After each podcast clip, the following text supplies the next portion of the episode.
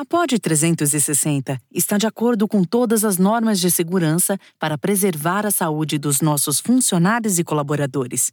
Remotamente, foi possível manter nossa operação e dar continuidade à nossa missão de entregar conteúdo de qualidade. Se informe, se distraia, se cuide e fique em casa. Olá, eu sou o Fernando Rocha e esse é o Na Medida do Possível, um não manual sobre a vida saudável não manual porque a gente não tem manual.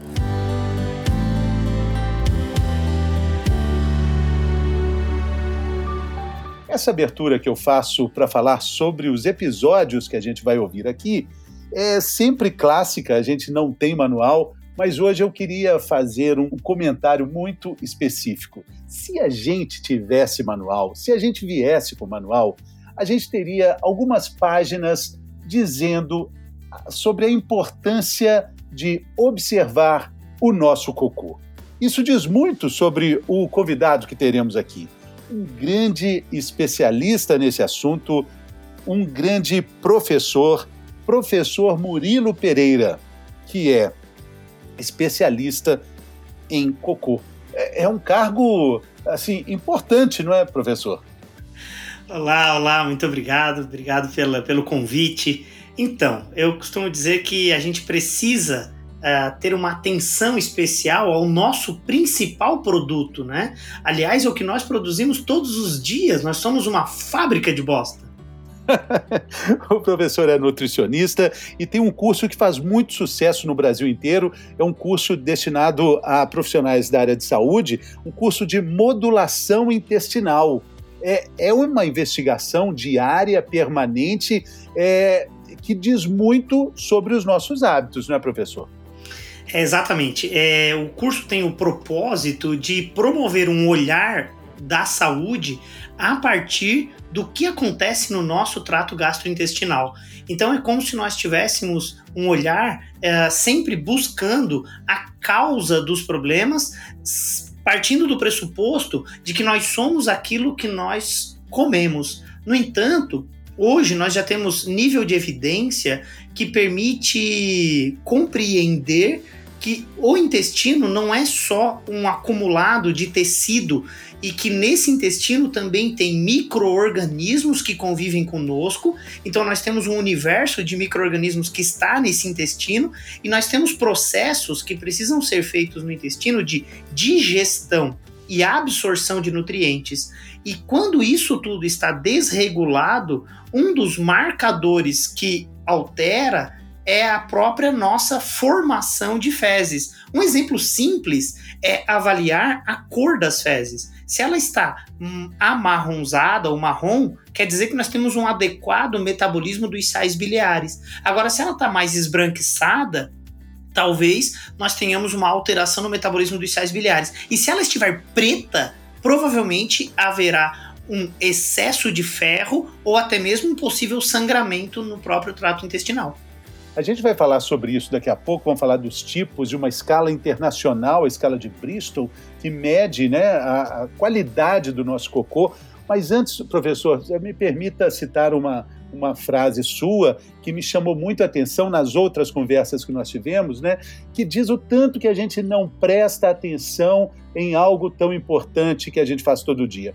O senhor já me disse, né? Quem tem um cachorro em casa presta muita atenção no cocô do cachorro, principalmente quando ele faz um cocô mole, quando ele está com, com uma diarreia, e já logo faz uma associação. Gente, o que o cachorro comeu, não é isso? É, exatamente. Eu, eu, costumo fazer analogias, é uma das formas de é, didática minha, né? Essas analogias com o nosso cotidiano, aquilo que a gente vê todos os dias. E já que né, você tocou nesse assunto, eu gosto muito de comentar isso, porque o cachorrinho ele é um, um ente da família, ele é um, ele faz parte da família e as pessoas se preocupam muito com o, o, cocô do cachorro, ou pelo cheiro, ou pela forma. E se esse cachorrinho faz um cocô diarreico, aquele cocô mole, fedorento, na hora a pessoa associa o que esse cachorro comeu quem que deu comida errada para esse cachorro. E se esse cachorrinho tá com aquele cocô doído, uma bola ressecado, que ele não consegue se mexer direito, na hora a pessoa pensa: o que esse cachorro comeu. E nos adultos, nos seres humanos, por incrível que pareça, não é assim que funciona. A pessoa faz cocô igual um cabrito a vida inteira e não se preocupa com o que ela comeu. Ela tem diarreia e ela pensa logo em tomar um Imosec para não cagar mais. E quando ela pensa no cachorrinho, ela pensa o que comeu. No humano, ele não pensa no que comeu. Ele pensa logo numa forma de tratar isso. Tem gente que não faz cocô e toma laxante em vez de mudar o padrão alimentar. Exatamente. É, fazendo assim uma regressão, né? Onde o senhor acha que a gente se perdeu nessa história de não observar o cocô que a gente faz todo dia? Onde que isso passou a ser uma coisa é, meio constrangedora, até quase imoral, até mesmo falar de cocô? É, eu, eu tenho muito orgulho é, de ter sido o vetor desse dessa coisa tão importante, né, dessa comunicação tão importante, apresentando durante quase uma década um programa é, de saúde e qualidade de vida. Mas todas as vezes que a gente no ar falava sobre cocô, era um constrangimento em toda a equipe. Onde é que isso começa, professor, na sua opinião? Ah, então, eu tenho algumas, algumas teorias sobre isso. É, uma das teorias começa pelo medo de barata. Eu, particularmente, não conheço absolutamente ninguém que tenha falecido por um ataque da barata voadora. Não conheço ninguém que morreu por causa de barata. Mas as mulheres, o público feminino, tem um pavor de barata como se aquilo ali fosse a causa da morte instantânea, ao ponto de subir numa cadeira, cair da cadeira e morrer da queda, mas não da barata. E isso, no meu ponto de vista, é algo passado de geração em geração. E as pessoas têm um amor pela formiga. Não sei se você já ouviu isso nas reuniões familiares, mas as pessoas dizem: ai, uma formiguinha, ai, que linda, isso é bom para as vistas, minha filha, pode tomar. Então as pessoas têm amor pela formiga e têm nojo da barata. E por que isso? Se o maior causador de infecção hospitalar no mundo dos insetos é a formiga e não a barata. A formiga é o maior veiculador de doença dos insetos, mas as pessoas têm medo da barata e amor pela formiga, porque é bonitinha por causa da formiga atômica. E eu acho que essas informações vão passando de geração em geração. Então, da mesma analogia que eu fiz com a barata e com a formiga, o cocô no mundo uh, dos seres humanos, mulheres, por exemplo, quando crianças, eu acho que por causa de um pouco de machismo, acho que alguma coisa de geração em geração uh, foi passado, mas um pai que tem uma criança menina em casa, se a menina dá um peido, o pai diz: fecha a perna, menina não peida, não sei o quê. Se o menino peida na sala, ele diz: É isso aí, puxou o pai. Então, eu acredito que vem muito de geração em geração isso, e vai ficando aquele medo uh, de evacuar porque a mulher não pode peidar, porque a mulher não pode abrir a perna, porque cagar é feio, porque o próprio, o próprio uh, nome cocô já remete a nojo. Uh, então, eu acredito que é muito cultural isso. E eu costumo dizer que quem morou em república é, durante a fase de, de graduação e tal, ele não tem esse medo, esse pavor, esse nojo. Nós tínhamos uma, uma pegadinha na república que nós morávamos, nós morávamos em seis homens em uma república, e tinha só um banheiro. E aí tu deve imaginar seis homens na fase ali de. Uh, depois da adolescência, porque não éramos mais adolescentes, éramos adultos, mas adultos com pensamento de adolescente. E nós tínhamos uma pegadinha assim na, na República. A gente ia ao banheiro, fazia o cocô e, e deixava a tampa fechada sem dar descarga para que o próximo, quando fosse fazer um xixi, alguma coisa, abrisse aquela tampa e se deparasse com aquele monstro ali dentro do, do vaso e tal. E aí a gente já tinha até a, o perfil de cada cocô de cada morador. E eu costumo dizer que quem morou em república faz cocô em qualquer lugar, porque o banheiro do shopping é infinitamente mais limpo do que de uma república. E aí todo esse, esse momento que a gente está discutindo aqui, isso gera um pouco de nojo e, e, e culturalmente foi desenvolvido, principalmente em mulheres, uh, esse estigma do cocô e principalmente dos flatos. E as, as pessoas acabam segurando muito esse cocô. E eu costumo dizer que algumas mulheres vieram até com GPS integrado, como se o, o, o cocô dela soubesse onde ela está uh, no mundo, no planeta, e ela faz cocô em um único vaso, de um único cômodo da casa dela. E se não for lá, parece que não sai a bosta.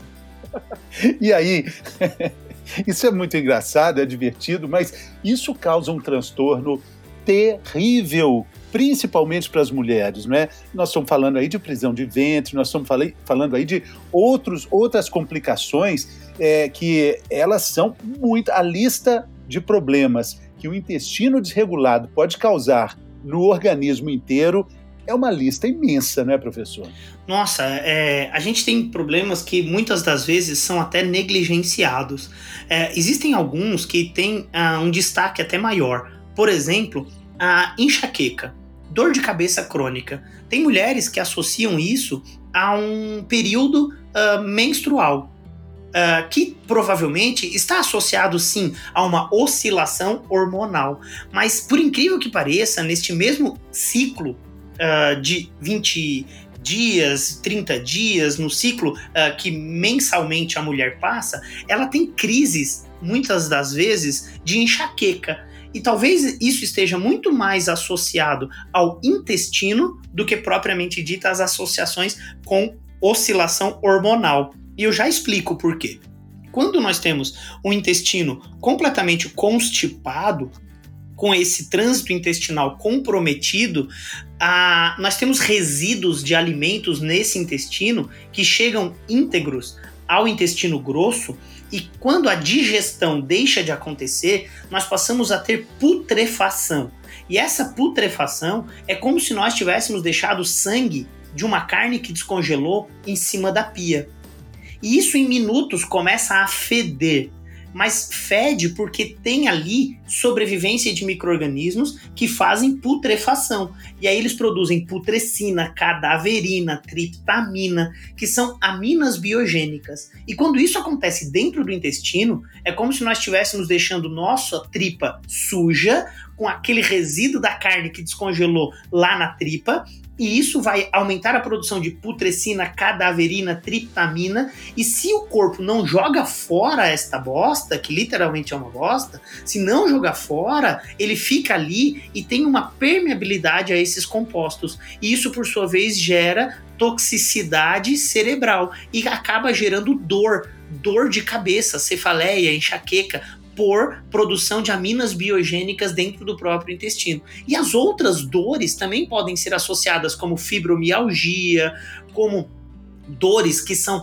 clássicas em espondilite anquilosante, que também pode ser algo que tem relação com esse intestino com inflamação de baixo grau. E aí essas bactérias que passam a sobreviver e putrefazer são bactérias potencialmente tóxicas e causam uma alteração chamada de endotoxemia. E a endotoxemia crônica vai estimular receptores em fígado que pode estar associado com o início de esteatose hepática, porque é o fígado se protegendo a um perigo do intestino. O termo técnico para isso é DUMP, que é um, um danger, que é perigo associado a um patógeno. Por isso, DUMP. E esses DUMPs circulantes são reconhecidos por células no próprio fígado e que, consequentemente, esse fígado tem que se proteger. E aí aumenta a expressão de enzimas hepáticas, que nós chamamos de aspartato aminotransferase e alanina aminotransferase. Como aqui nós temos um público bastante é, heterogêneo, falar esses termos técnicos pode não ser interessante, mas os marcadores da função hepática, para saber se o fígado está funcionando bem e está limpando o nosso corpo, porque o fígado que é o nosso exército, esse exército de proteção do organismo, ele que é o nosso filtro, digamos assim, das substâncias que potencialmente no sangue são tóxicas. E aí esse filtro diário, quando ele aumenta a TGO, TGP, que é a a aspartato aminotransferase e a alanina aminotransferase, se aumenta TGO, TGP ou até mesmo gama GT, que é a gama glutamil transpeptidase, que é a gama GT. Essa enzima, ela mostra que o nosso corpo está mais intoxicado. É muito comum acontecer isso quando usa antibióticos, porque mata um monte de bactéria e o corpo tem que filtrar é, esses essas substâncias tóxicas. Então, quando nós temos enxaqueca, dor crônica e tem aumento das enzimas hepáticas, é um sinal de que a bosta está literalmente uma bosta e precisa ser eliminada. Agora, impressionante eu ouvir assim que a fibromialgia pode ser também um dos problemas da disbiose, né, desse, desse desarranjo intestinal, porque fibromialgia, quando a pessoa tem é, um diagnóstico, normalmente ela já passou por oito médicos de diferentes especialidades ou até mais, né? É muito difícil encontrar um ponto é, de partida desse problema que causa tran tanto transtorno para tanta gente, professor. É, é, é uma é, é uma busca incessante pela terapêutica, mas não existe a busca incessante pela causa. Mas isso, Fernando, talvez seja muito pelo comodismo do ser humano. A pessoa sempre quer buscar a solução para o problema sem buscar a causa. E aí eu me incluo nesse grupo de pessoas que querem a solução, mas eu me incluo em um momento uh, que nós estamos falando agora de 10 anos atrás. E aí eu vou exemplificar com a minha história de vida para que todos possam também uh, se encontrar nessa nossa fala aqui. Eu acho que esse papel nosso de entregar o melhor sempre que nós uh, pudermos entregar o melhor, vai fazer com que coisas boas aconteçam para nós. Então eu vou contar a minha história aqui. Em 2010, eu pesava 112 quilos, 110 quilos, eu tenho 1,72m. Então eu era bastante pesado neste momento. E eu, com a profissão de nutricionista, eu já não dizia mais nem a minha profissão no hotel. Porque eu não sei por que motivo no hotel, quando você chega, ele, você só vai dormir naquele lugar e toma banho. Mas as pessoas querem saber a tua profissão. E aí, quando eu falava minha profissão, com 110 quilos, é, eu dizia nutricionista, com orgulho de ser nutricionista. O balconista dava aquela olhada de cima para baixo, assim, e com aquela cara de. Nossa, desprezo, porque, certo, ele pensava assim: nossa, nutricionista não deu certo, né? E aí, quando eu procurava um médico, um profissional para o meu problema, o meu problema era dor dor epigástrica, uma dor que fica entre o estômago e a garganta, uma, uma pirose, uma queimação, é, e eu tinha uma hérnia de deslizamento uh, de 4 centímetros, que era o meu estômago voltando para o esôfago. E naquele momento eu procurava profissionais, e quando eu chegava naquele momento antes da consulta, eu dizia assim: é, profissão, eu colocava professor porque eu tinha vergonha de ir em um colega e dizer que eu era nutricionista. E quando eles me atendiam, eles diziam assim: Olha, professor, mas eu posso lhe operar dessa hérnia. Mas por que, que você não procura um nutricionista para cuidar da sua alimentação? E mais de dois profissionais falaram isso. Só que eu, naquele momento, queria a solução para o meu problema sem mudar o meu padrão alimentar. Porque eu queria tirar a dor.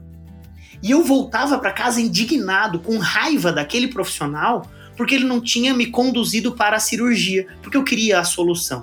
E quando a gente fala de fibromialgia, é, voltando ao nosso contexto é, da causa, as pessoas querem diminuir a dor.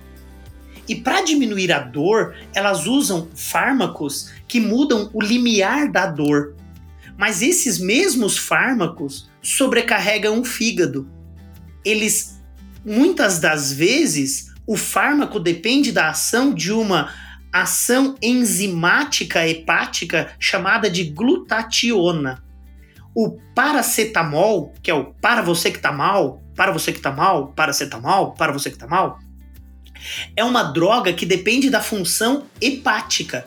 Tanto é que nos Estados Unidos ele é a maior causa medicamentosa de esteatose hepática, porque ele sobrecarrega o fígado. Tanto é que a dose de prescrição desse medicamento mudou nos últimos anos. Antigamente a cápsula era de 750 miligramas, hoje é de 500 miligramas, porque a nossa capacidade hepática de metabolizar a droga é limitada em um intervalo de 6 horas. Então, a cada 6 horas, a posologia do medicamento é de no máximo 500 miligramas, chegando a um total de até 2 gramas dia. Bom, e por que, que eu tô falando tudo isso? Porque as pessoas buscam a solução para a dor, mas não buscam a causa da dor. E a causa da dor pode ser as toxinas ambientais. Toxinas ambientais que nós adquirimos todos os dias pelo ar ou pelo alimento. E as pessoas conhecem alimentos industrializados que duram muito tempo com um monte de carga de conservantes, como polissorbato 80, dióxido de titânio, como é, que são compostos que estão inseridos na alimentação industrializada para promover vida de prateleira, shelf life. E quanto maior a vida de prateleira, maior a adição de aditivos e maior a oferta de toxinas. E aí o fígado vai ficando comprometido com esses dumps, esses perigos, e o fígado tem que otimizar a sua via de detoxificação. E quando você usa um remédio só para dor, você sobrecarrega essa capacidade dele se purificar. Então você tira a dor, mas você não tira a causa. E por incrível que pareça, aquilo que tira a dor é o que aumenta a toxicidade ao fígado. E aí vira uma dor crônica, que é a fibromialgia, que vai virando dores articulares por aumento de citocinas inflamatórias, mas porque as pessoas não pensam na causa, que pode estar na intoxicação crônica por metais pesados, na intoxicação crônica por excesso de conservantes, aditivos alimentares, ou ainda toxinas de fungos, que são as micotoxinas. Isso mesmo. Olha, é, é tanto, é tão complexo aparentemente, né? Nós estamos falando de uma complexidade de nomes, de circunstâncias, de possibilidades, de fórmulas, mas a gente pode começar o caminho, começar a jornada, principalmente nesse período que a gente está em casa. Quem pode, quem, quem tem condição, deve ficar em casa, né? Recomendação é fazendo uma coisa muito simples que o que a gente disse lá no começo: olhar o seu cocô o cocô diz muito sobre a condição atual de saúde, de bem-estar, de qualidade de vida, é, de funcionamento orgânico, não é, professor? Vamos, vamos nessa escala de Bristol é, desenhar aí é, quais seriam, né? A, a, a quais as funcionalidades do cocô e qual que é o cocô perfeito? Vamos lá. Então, assim, é, quando a gente fala de cocô, é, uma das é, formas de interpretar os tipos de cocô é chamado de escala de Bristol. É um método que foi criado para a interpretação da conformação do cocô. E aí ela uh, elenca os tipos de cocô uh, de 1 a 7, onde o número 1 é o cocô uh, tipo cabrito, tipo cáprica, aquele cocô que sai com esforço, um cocô que muitas das vezes a pessoa para evacuar uh, chega a saltar ali no meio da testa, eu chamo de veia cagalhona, porque faz tanta força que chega a pulsar uma veia no meio da testa. É esse cocô com esforço, com o cotovelo na barriga, auxiliando, é um cocô é, que é, nós chamamos de fezes ressecadas, que tem normalmente um efeito opioide nesse intestino, porque uma das manifestações clínicas clássicas do uso de opioide, que é um remédio para dor, tipo morfina ou coisa do gênero, é a formação de fecaloma porque justamente os opioides atuam em receptores opioides intestinais. Então é importante observar se na alimentação tem uh, compostos que potencialmente sejam opioides. E aí nós temos os derivados de caseína, especificamente a beta-caseomorfina 7, que é um peptídeo opioide derivado da digestão de caseína em seres humanos, porque essa caseína é uma caseína produzida por um, um ruminante, um animal, um bovino, e, e ela tem uma mudança de um aminoácido no, na sequência da caseína, exatamente no aminoácido de número 67. E aí ela dá origem, pela mudança de prolina por histidina, a beta-caseomorfina 7, que é um peptídeo opioide. Então é muito comum que os antigos falassem: olha, não come muito queijo, que você vai ficar trancada, minha filha. Queijo tranca porque o queijo é uma das maiores fontes de concentração de caseína. Então, muito cuidado, uh, quem tem cocô tipo cabrito, se por um acaso você está ingerindo cronicamente é, peptídeos opioides. E aí procura um profissional que vai saber lhe orientar. Tem a Basicamente leite. Também. Então, é leite é caseína. e derivados. Caseína, que seria o grande problema, porque, por exemplo, assim, se você está falando de uh, whey protein, por exemplo, são as proteínas de soro de leite, e aí não teria problema. Uh, agora, quando a gente fala de caseína, as maiores concentrações dela estão em leite, uh, iogurtes, que é um coagulado de caseína, mas o iogurte pode favorecer o intestino em alguns indivíduos. Então não é todo mundo que tem essa reação com caseína, são alguns indivíduos. Mas isso é um olhar que precisa ser feito porque teoricamente, algo que a gente come desde que nasceu, que mamava na mãe e que ingere até os 40, 60 anos, você não acredita que isso pode lhe fazer o mal. Só que você é a mesma pessoa que faz cocô cabrito há 20 anos.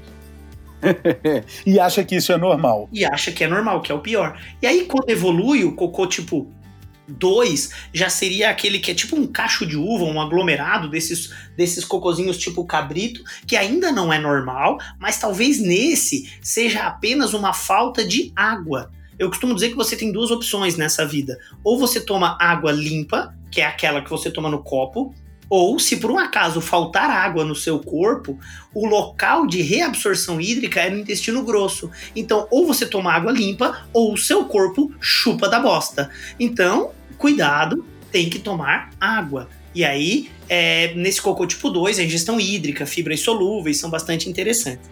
O cocô 3 já vai tendenciando a normalidade, é um cocô que tem ranhuras, mas é um cocô que já tem forma, ele lembra muito uma banana passa, uma bananinha desidratada. E é, basta ajustar mesmo um pouquinho da, da ingestão hídrica e também o, o consumo de fibras, chuchu, uh, comida de verdade. Eu acho que isso ajuda bastante.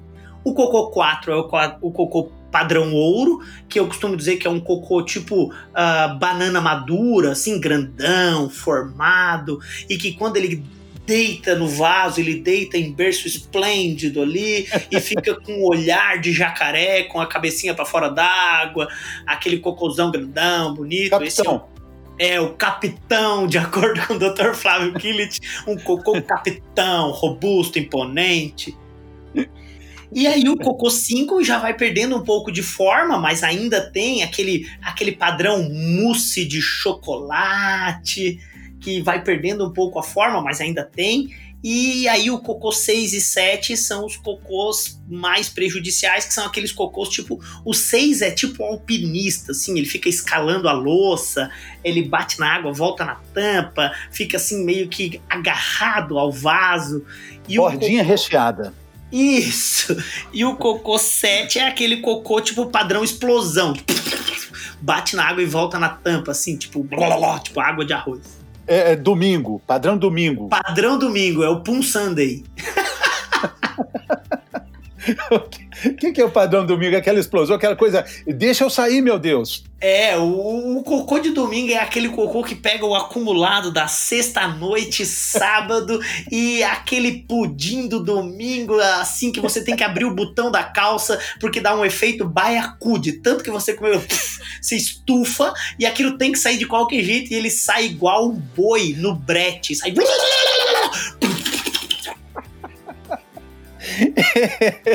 Olha só, é, é, mas tem gente que vive num padrão 6 é, e 7 por muito tempo e acha que é normal, professor? Então, esse que vos fala viveu, uh, pelo menos na vida que eu lembro daquela história lá da República, eu era reconhecido como o terror do banheiro na República. Quando os colegas levantavam a tampa do vaso, eles diziam: Meu Deus, Murilo, tu cagou de novo! Porque ele chegava a voltar no assento.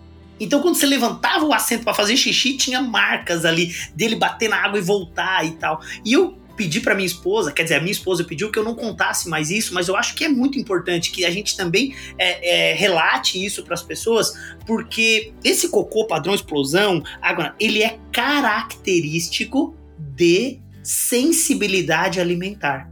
E aí, resgatando a história que eu contei da hérnia de deslizamento, da dor epigástrica, é, por incrível que pareça, os dois sintomas, Fernando, tanto a pirose e a queimação a dor de estômago é aerofagia eu chamava de arroto do além, porque do nada eu comia e vinha aquele arroto que eu não conseguia controlar. Isso tudo é característica de sensibilidade alimentar ao glúten.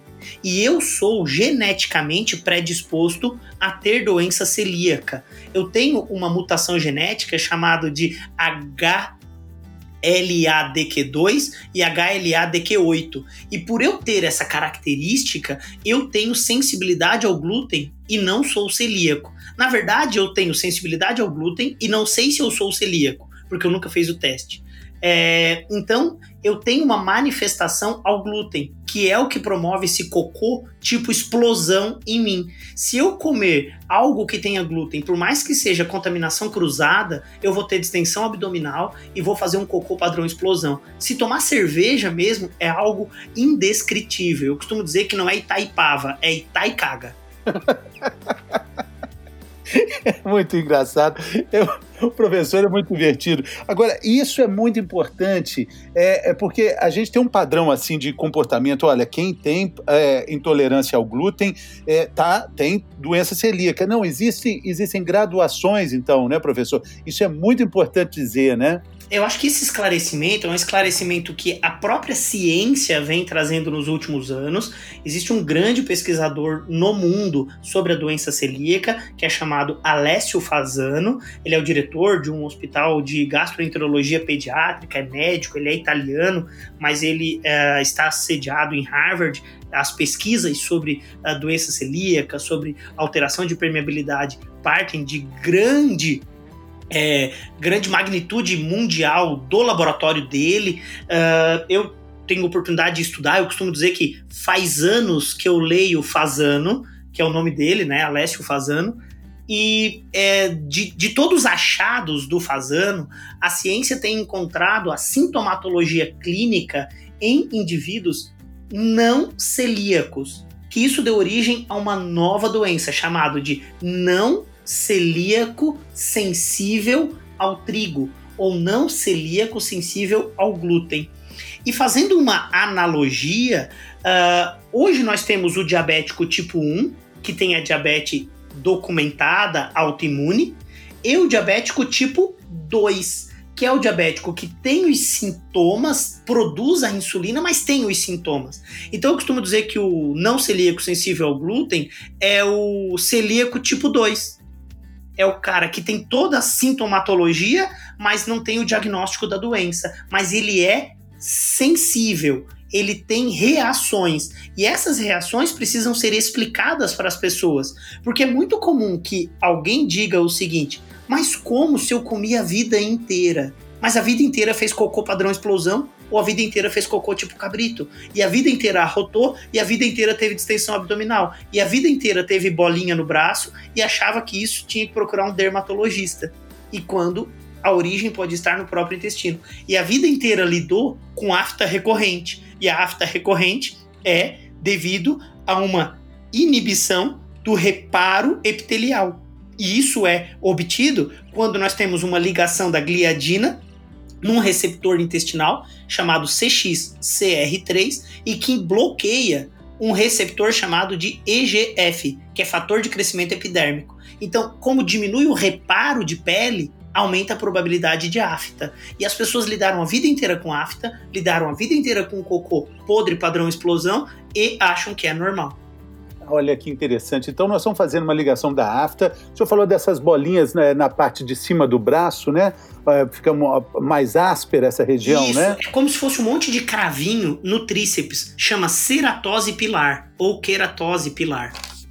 Interessantíssimo isso, sinal de alerta para investigação. É, depois a gente vai voltar a falar dos tipos de cocô para dar uma relembrada disso, mas é importante também é, citar, professor, o avanço que já existe na especialização. Pode parecer prosaico, engraçado, mas o cheiro do pum também diz muito sobre a qualidade da sua saúde, né? Existe até um estudo com os cachorros que. É, Isso, muito legal. Você tinha conversado comigo sobre isso. O cachorro consegue detectar é, sinais de é, indícios de câncer, né? Exatamente. É, é, acho que Professor, só para completar, eu ouvi também algumas coisas relacionadas até o diagnóstico de, de Covid-19 a partir do, do, do análise do, do olfato do cachorro. É, então, é, isso é incrível, né, Fernando? Eu acho que tudo isso uh, tem início e surge com a, o conhecimento da capacidade olfativa uh, dos cães. Uh, ele tem cerca de mil vezes uh, mais receptores e capacidade de detecção olfativa do que os seres humanos. E sabendo disso, os pesquisadores conseguem uh, extrair células cancerígenas e colocar dentro de brinquedos para os cães e treinam eles para que eles tenham uma reação a partir da percepção daquele cheiro em células extremamente iniciais de tipos de tumor. E quando eles fazem um painel aleatório de indivíduos uh, que foram previamente diagnosticados com câncer e indivíduos voluntários para estar nesse painel, que eu não seria, né, Fernando? Imagina, se o cachorro tem uma capacidade de acertar em 99,9% quem tem câncer, imagina se você foi convidado, ah, você que não tem câncer, vem aqui para ele te cheirar. Já pensou se ele dá uma latida? Você se caga todo na hora, só do estresse ali. Então, essas pessoas que teoricamente não têm câncer foram para esse painel e a capacidade do cão detectar quem tem o diagnóstico é de 99%, ou seja, ele tem uma reação específica a partir do cheiro que ele sente do indivíduo. E isso levou a inúmeras outras pesquisas. Até agora mesmo, alguns cães, se eu não me engano, acho que são seis ou oito cães, estão sendo treinados para detectar em aeroportos é, essa capacidade olfativa dele é, de detectar até mesmo Covid. Então, assim, eu acredito que o nosso corpo é, é uma máquina perfeita. E quando a gente tem excrementos sejam eles a partir da sudorese, de glândulas exócrinas do nosso corpo, nós expulsamos metabólitos produzidos no corpo. E isso inicia no nosso principal produto, que é no cocô. E esse cocô, quando está extremamente fétido, ele também é um marcador de possíveis alterações comportamentais em seres humanos. Isso tudo começou a ser observado principalmente nas crianças que têm TEA, que é o transtorno do espectro autista, que é muito comum as mães reclamarem que a fralda desse bebê ou dessa criança é extremamente fétida. E aí já se sabe até qual é a bactéria que sobrevive com mais quantidade no intestino, chamado de Clostridium difficile. Eu costumo dizer que é o Clostridium difficile de matar.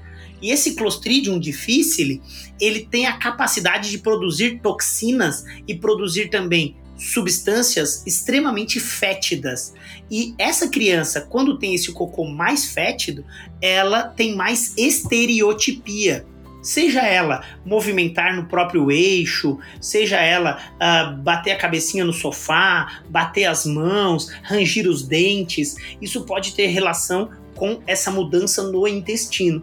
E esses dados observacionais foram surgindo para N outras alterações. Na própria fibromialgia, quanto mais fétido é o cocô, maior a sintomatologia de dor. Então, avaliar o cheiro do cocô é fundamental. Isso não quer dizer que as pessoas tenham que evacuar com cheiro de rosas do campo.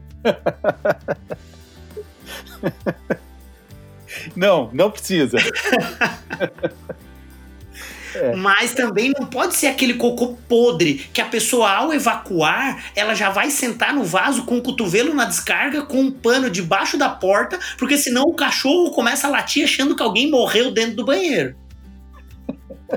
Agora, e aí o pum também é, diz muito, né? Porque tem, tem alguns que são terríveis, né? É, o, o pum ele é o sinal, né? Ele é o sinal de quem está vindo, né? Quem vem por aí. Ele é o mensageiro, ele vai na frente, ele passa no meio das entranhas da bosta e você vai liberando como um sinal.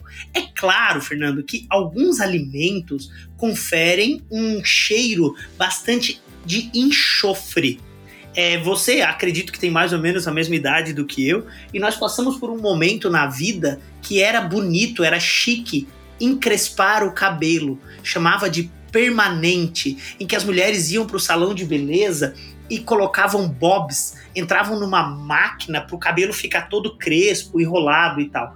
E aquela ligação que acontece no cabelo é uma ligação chamada de ligação disulfeto. É uma ligação com enxofre. Então se colocava enxofre no cabelo das mulheres para manter a ligação de sulfeto.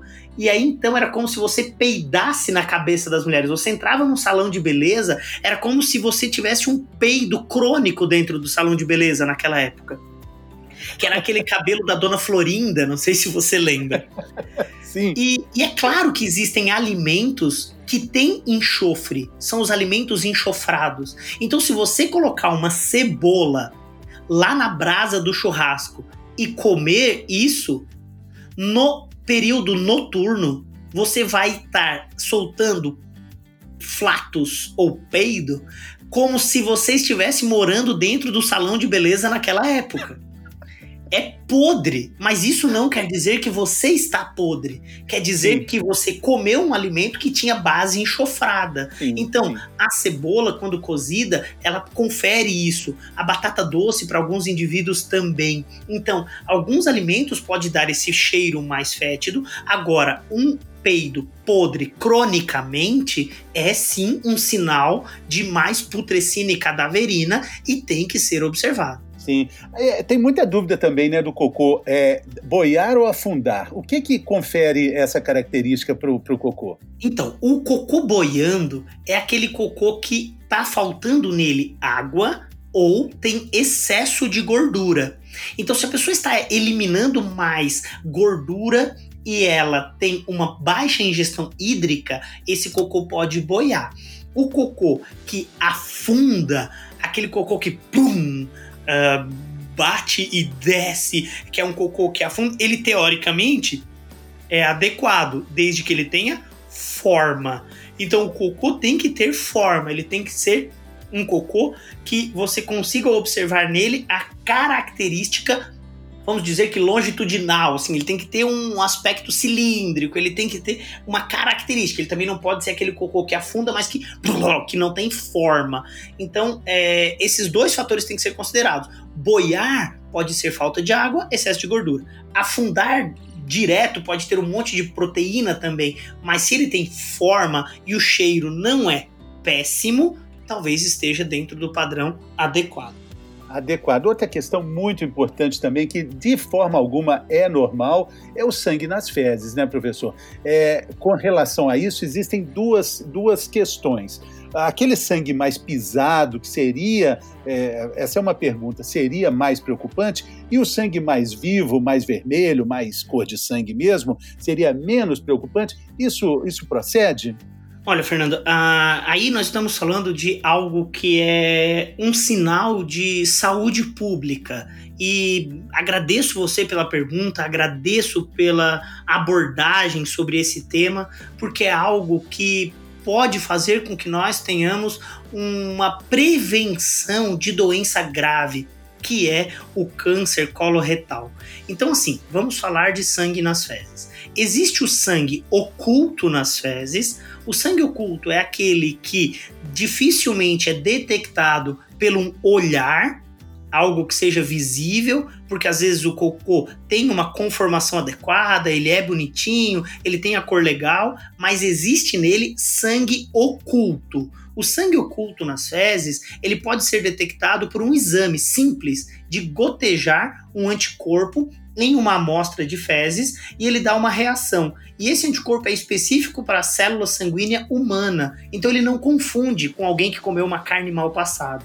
E esse exame é um exame simples, de solicitação médica, barato e que pode predizer muitas coisas. Então eu sugiro para aquelas pessoas que têm mais do que 45 anos que procurem um profissional e que seja feito nesse indivíduo o teste de sangue oculto nas fezes, porque muitas das vezes ele pode estar tá oculto. E se ele está oculto e deu positivo no teste, vale a pena após os 45 anos procurar um proctologista e fazer a colonoscopia Hoje já é protocolo, já é indicado fazer colonoscopia após os 45 anos. Antigamente era depois dos 50 e agora é depois dos 45. Porque uma observação simples no próprio exame, na maioria das vezes, lesões iniciais já são ressecadas e retiradas no próprio exame.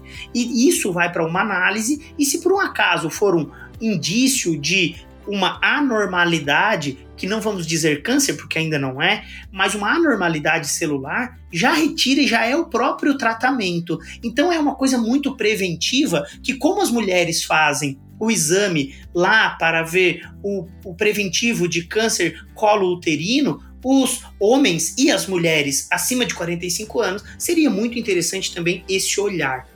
Bom, e sobre o sangue presente nas fezes, ele pode aparecer de duas formas, que é preto escurecido, que ele é característico de uma lesão alta, uma lesão alta que digamos assim pode ser de estômago, pode ser lá de intestino delgado, e o sangue vivo é uma de uma lesão baixa, que pode ser uma hemorroida, pode ser um sangue vazando no intestino grosso, e aí é o sangue vivo. Esse sangue vivo ou sangue preto, que é a melena que a gente chama, ele é um indício de um vazamento de sangue para a luz intestinal e que isso obrigatoriamente merece uma avaliação por um profissional competente. Então, o sangue presente tem que ser é, investigado e a minha sugestão é que seja procurado um profissional é, específico de trato gastrointestinal. É legal que a colonoscopia, eu, eu, acho que talvez é o único, ou talvez o mais importante exame que ele próprio é a cura, né? Porque quando ele encontra o problema, o próprio exame tira ali, durante a colonoscopia, esses pólipos são retirados, né? Então é um, é um exame abençoado, né, professor? Exatamente. Eu costumo dizer que é um exame tão, tão, tão abençoado que, por incrível que pareça, Fernando, as pessoas que se submetem ao teste, elas melhoram até mesmo o padrão de metabolismo da glicose. Tem estudos mostrando que indivíduos submetidos à colonoscopia melhoraram. Uh, a resistência à insulina. E aí você teria como explicar isso, né? Eu costumo dizer na aula que, nossa, é incrível, a pessoa tomou uma tocada por baixo e melhorou a resistência à insulina. E não é isso, né? Não é o toque que fez melhorar, é a limpeza da tripa.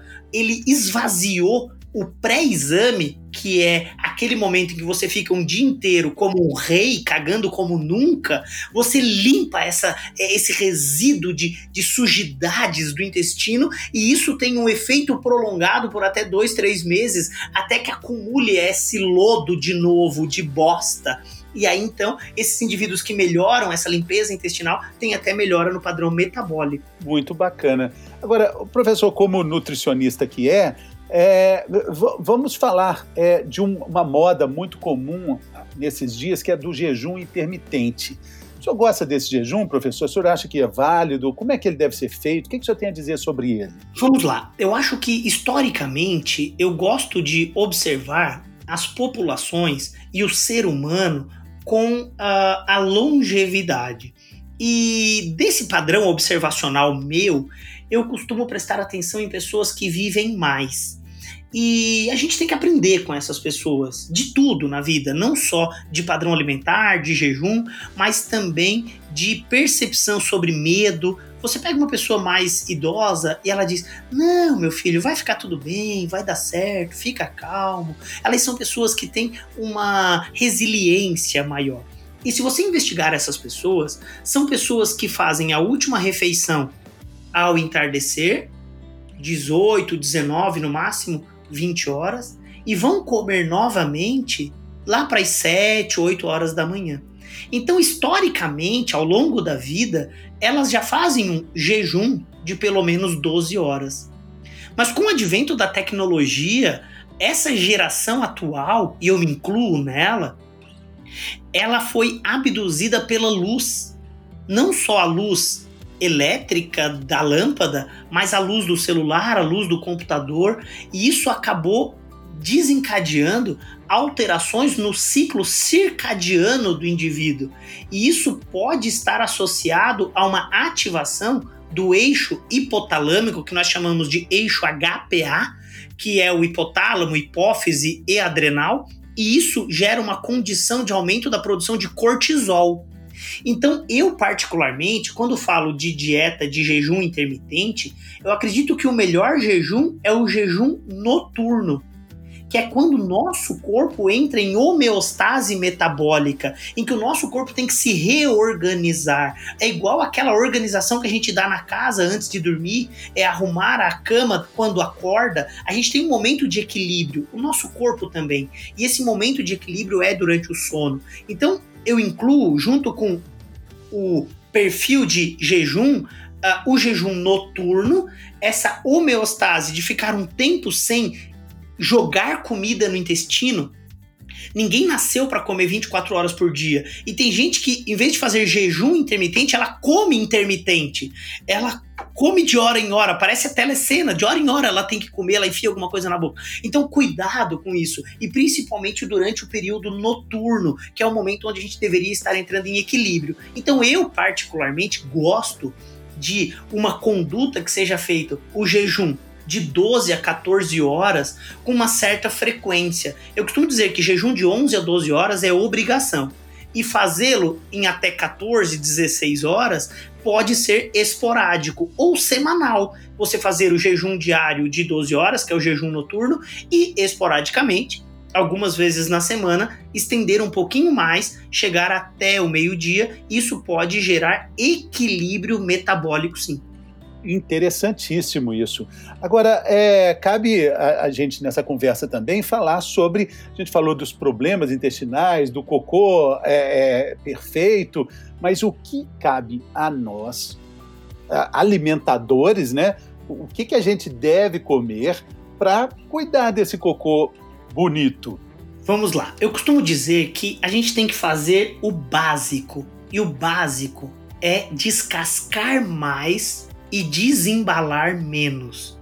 Descascar mais e desembalar menos quer dizer comida que tem vida, comida que estraga. E quando eu uso o termo comer comida que estraga, é literalmente isso mesmo. A gente tem que dar prioridade a colocar no nosso padrão alimentar aquilo que a gente compra e rapidamente estraga, porque esse alimento tem vida, esse alimento tem enzimas, esse alimento está resistindo às condições ambientais e esse alimento vai estragar, ou seja, é um alimento minimamente processado. E se nós buscarmos argumentos da legislação brasileira, existe inclusive um documento premiado no Brasil, porque a gente gosta muito de noticiar desgraça, mas a gente não noticia coisas boas. Nós temos no país um guia alimentar brasileiro que é reconhecido por toda a ciência, o mundo científico mundial da alimentação, que é o Guia Alimentar Brasileiro que é publicado e é um documento gratuito de acesso público em PDF, um documento lindo publicado em 2015, o Guia Alimentar Brasileiro. É assim que se pesquisa se você for buscar na internet, Guia Alimentar Brasileiro. Esse guia alimentar preconiza comer alimentos minimamente processados, comer comida que estraga, evitar ultraprocessados, evitar alimentos que duram muito tempo, que são conservados. Então, como grande dica é comer comida de verdade, comer chuchu, comer abobrinha, comer experiência. Porque tem gente que diz: "Ah, mas eu não gosto de chuchu", mas nunca comeu. Então, dar a oportunidade de comer comida de verdade. Eu costumo dizer que se você pegar um chuchu, ralar ele naquele ralador tipo de batata palha, junto com batata, ralar a batata, ralar o chuchu, bater uma clara de ovos e colocar isso numa frigideirinha, você vai ter ali um rosti de chuchu com batata e um pouquinho de sal e cúrcuma. Olha que alimento simples e fácil. Só que talvez nós estejamos aqui falando para um universo de pessoas que, ao longo dos seus 30, 40 anos, nunca se deram a liberdade de experimentar um rosti de chuchu. Sim. Tão simples, tão, tão fácil, não é? Maravilhoso, né?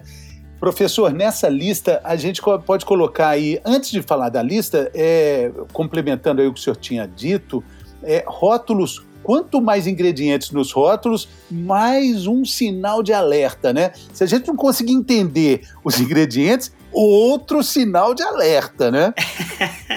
é, tem algumas regrinhas aí, né? Uma delas eu costumo dizer assim: se você comeu e é muito, mas muito bom, cospe que engorda.